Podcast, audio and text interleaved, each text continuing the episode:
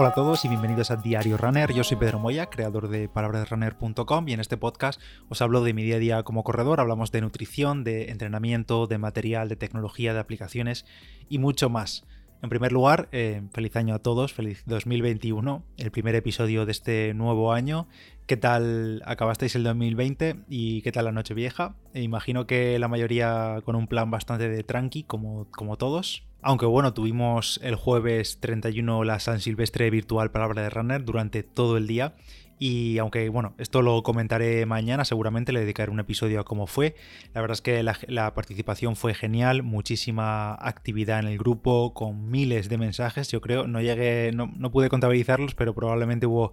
yo creo que había más de mil o mil quinientos mensajes en el grupo a mediodía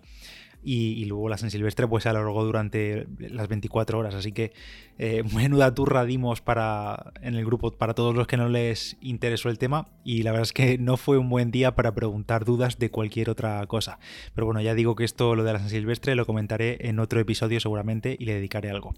Y por cierto, ahora que lo pienso, ¿hasta qué día se puede decirlo de Feliz Año Nuevo? La verdad es que yo soy, yo soy de, de decirlo durante varios días ya metidos en enero.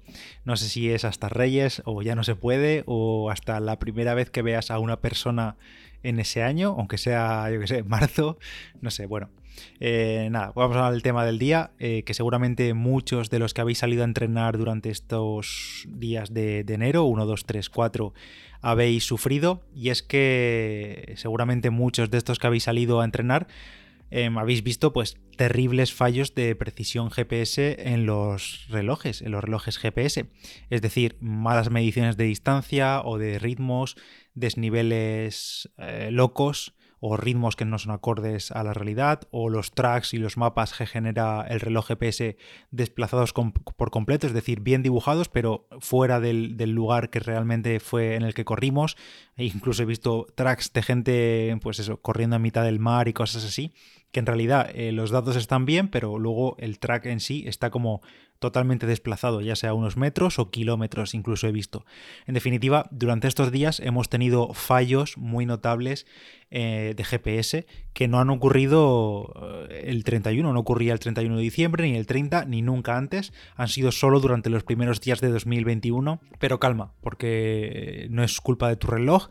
no ha llegado el momento de, cambiarlo, ni sirve esto como, como excusa para buscar una alternativa ahora de cara a los Reyes Magos o sí, oye, si tienes ganas de cambiarlo, quizá sea el momento, pero no, tranquilo que, o tranquila, si has sufrido estos fallos de GPS con tu reloj, no es culpa tuya ni de tu reloj, ni has hecho nada raro, ni nada de eso. En el momento, además, en el momento de grabar esto, eh, que estoy grabando esto domingo por la noche, lo estáis escuchando a partir del lunes 4 de enero, pues en principio ya está solucionado. O sea, en principio ya no debería ocurrir, pero si te sigue ocurriendo, ahora explico lo que puedes hacer para solucionarlo igualmente. Y como decía, esto no es problema de nuestro reloj GPS, sino de los datos de satélites que Sony eh, envía a las distintas marcas de relojes. ¿Qué tiene que ver Sony con todo esto? Pues es fácil. El chip GPS de la enorme mayoría de relojes GPS actuales que podemos comprar hoy en día, eh, la mayoría, la enorme mayoría, utilizan eh, chips GPS de Sony. Es decir, Garmin, por ejemplo, en todos sus últimos modelos, en el Forerunner 2 4.5, en el 945, los Fenix 6, en los Vivo Active, eh, en todos esos utiliza chip GPS de Sony, eh, incluso Polar también, en los Vantage, en el Grit X, en el Sunto 9, en el Sunto 5, en el Wahoo Rival que, que os comenté hace unos días, en los últimos coros, es decir, todos, todos, todos, todos los relojes GPS modernos, digamos, de los últimos dos años, una cosa así, utilizan el chip GPS de Sony. Entonces, ¿qué ha ocurrido? Pues normalmente nuestros relojes, cuando se sincronizan con el móvil a través de la conexión Bluetooth, que lo podemos tener conectado todo el día o solo en momentos puntuales, o cuando se sincroniza por Wi-Fi o como se sincronice tu reloj, si, si lo utilizas de otra manera, conectando al ordenador o lo que sea, pues en ese momento el reloj, eh, como veis, siempre se actualiza, siempre se sincroniza para ver si hay nuevos entrenamientos, si hemos planificado algo se pasa, pero también se aprovecha para, para actualizar los datos GPS. Y por decirlo así de una forma fácil, lo que hace el reloj es recibir y guardar la posición que tendrán los satélites GPS eh, a corto plazo, digamos eh, durante la próxima semana, los próximos días, y así cuando salimos a la calle y pulsamos en iniciar carrera, iniciar entrenamiento, en cuestión de segundos el reloj recibe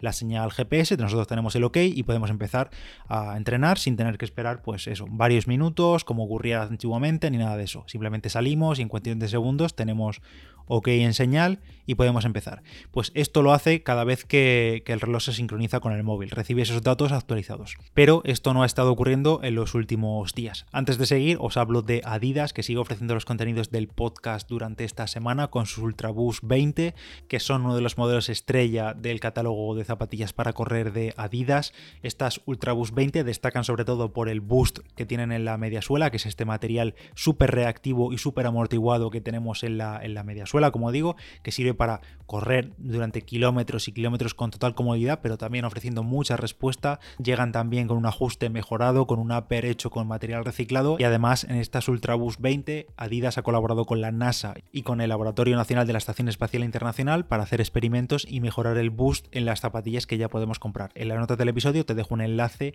a adidas.es barra Goodbye Gravity con estos modelos de Ultraboost 20 Space Race. Y como decía, por alguna razón durante estos últimos días los datos GPS de Sony se han desactualizado o han caducado y esto ha afectado a todos los relojes que utilizan el chip GPS, como digo, todos los modelos de Garmin, los de Polar, los de Sunto, los de Wahoo, bueno, el de Wahoo, los de Coros, eh, todos. Así que provocaba estos fallos de los tracks, malas mediciones, mapas terribles, mal desnivel, bueno, hay de todo un poco. Durante el domingo eh, han anunciado que el tema ya está solucionado y no debería ocurrirnos más, la verdad, pero si nos ocurre, ¿qué tenemos que hacer? Pues eh, en principio no tenemos que hacer nada, porque la solución ha llegado así como de forma silenciosa para los usuarios, no tenemos que hacer nada y simplemente con la propia sincronización que tenemos del reloj con el móvil, en segundo plano los relojes ya han debido recibir la, los últimos datos correctos de, GPS, pero si queremos podemos intentar forzarlo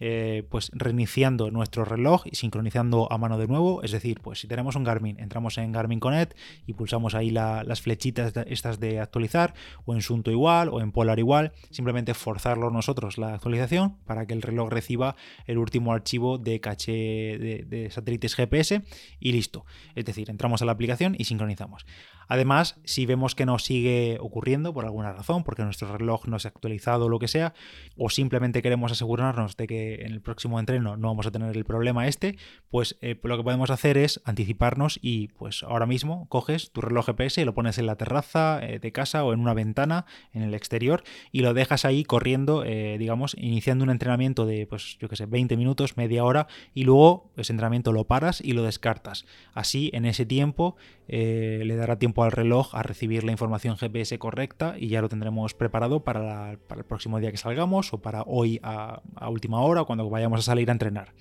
En fin, un pequeño susto para los que pensaban que su reloj se ha podido joder en este inicio de año y que no podía empezar el peor eh, el 2021, pero no, tranquilos, que no es culpa nuestra ni de nuestro reloj. En principio ya está solucionado y no hay que preocuparse más. En fin, eh, no sé si te ha ocurrido a ti, si es así, déjamelo en comentarios si lo has experimentado o si no se te ha solucionado.